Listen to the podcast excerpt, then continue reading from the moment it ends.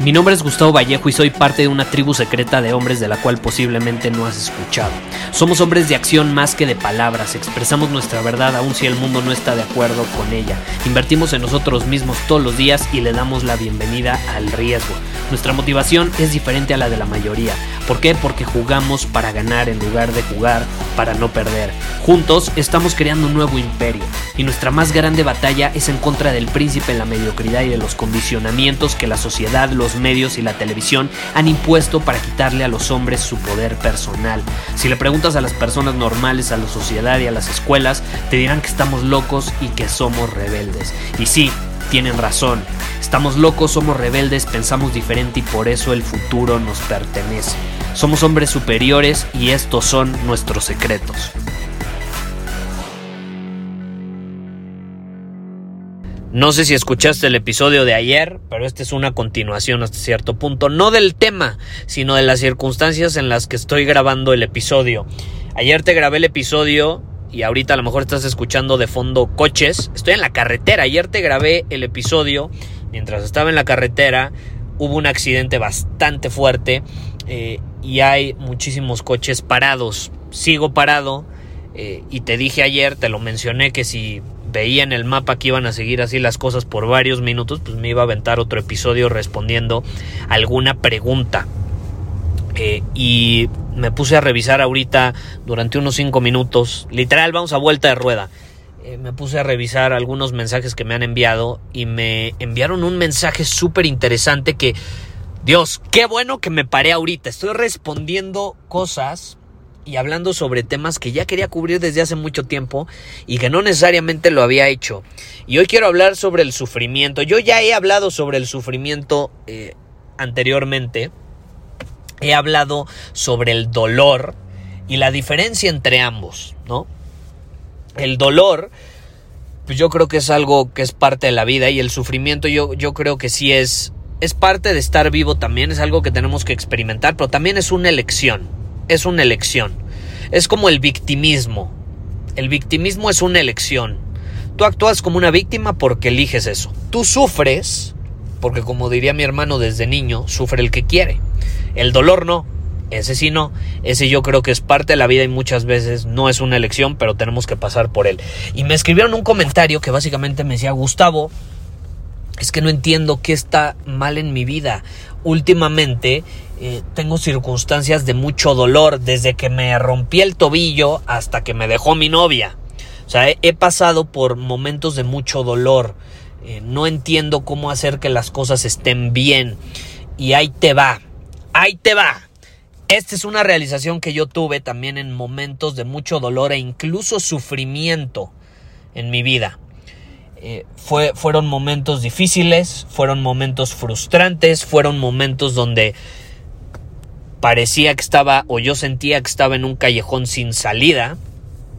Eh, y al final, después de haber vivido esa experiencia, y me hubiera gustado que me lo dijeran, me di cuenta que esa experiencia yo la había empeorado todavía más de lo dolorosa que era. O sea, pasó del dolor a realmente el sufrimiento mucho debido a esta creencia estúpida que nos impone la sociedad de que si de pronto sentimos dolor algo está mal, de que si incluso sufrimos y de pronto nos hacemos la víctima algo está mal. Hoy quiero decirte que cuando sientes dolor no necesariamente significa que algo esté mal no necesariamente esté mal. Yo creo que parte del sufrimiento exagerado por el que pasan las personas hoy en día, te repito, es una elección, eh, se debe a que lo eligen inconscientemente gracias o como consecuencia de los malentendidos que hay en sus creencias y en su forma de ver las cosas.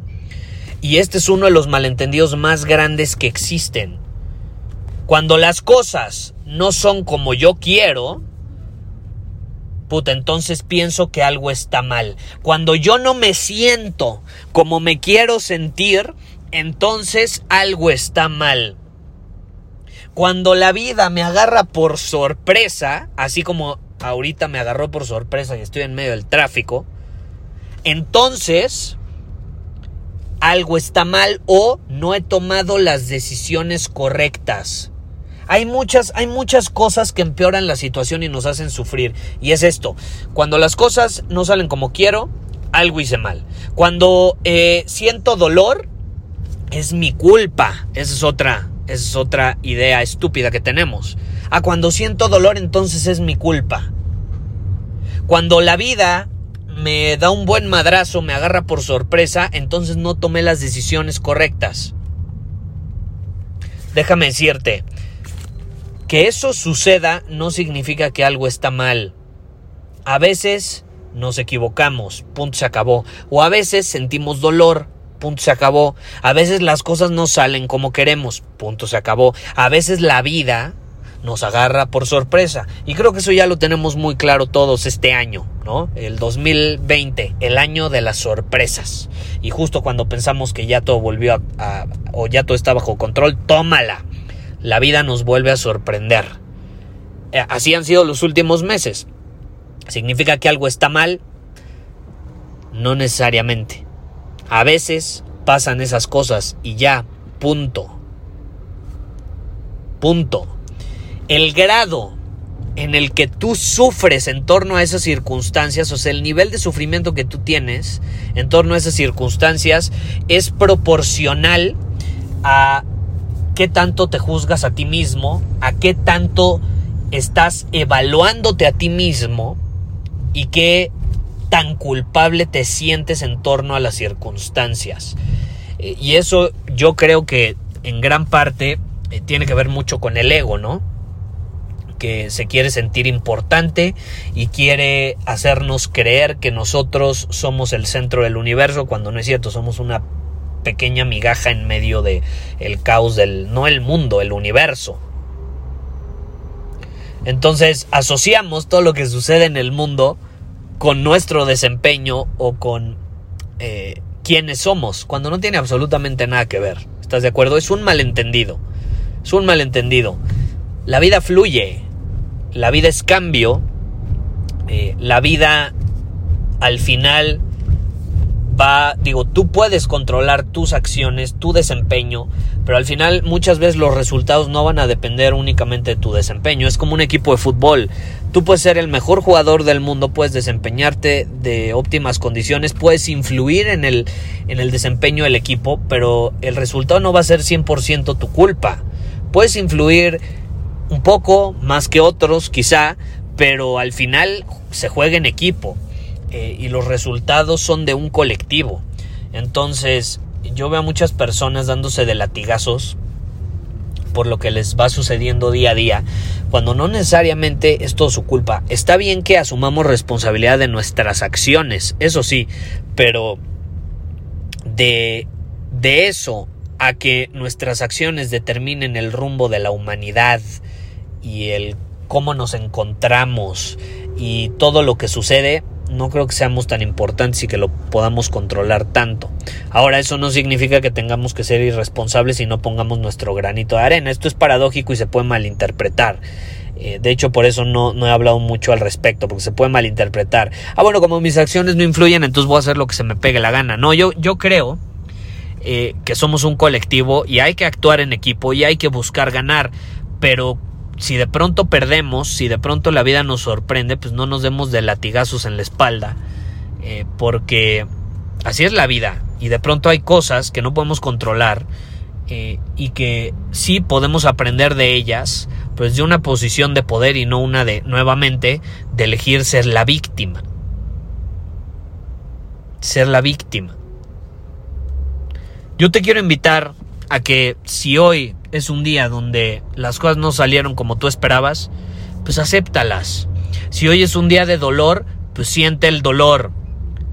Pero no hagas de eso una pinche condena perpetua.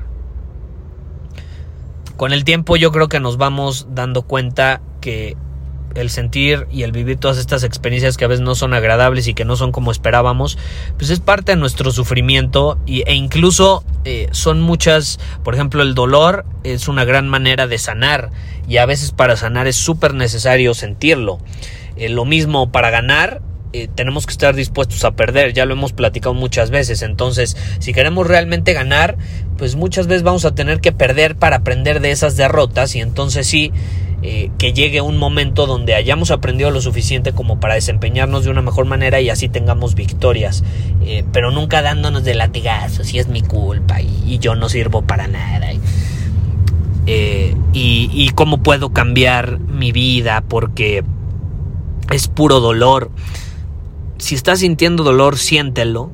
Si de plano llevas años y años sintiendo dolor y sufriendo, ahí eh, yo creo que ahí sí es una lección y probablemente pues no has no has, no has aprendido esa lección, no la has asimilado, por lo mismo de que te estás resistiendo a esa experiencia, te estás resistiendo a sentir, a, vivir, a equivocarte, a fracasar, y como te resistes, se prolonga.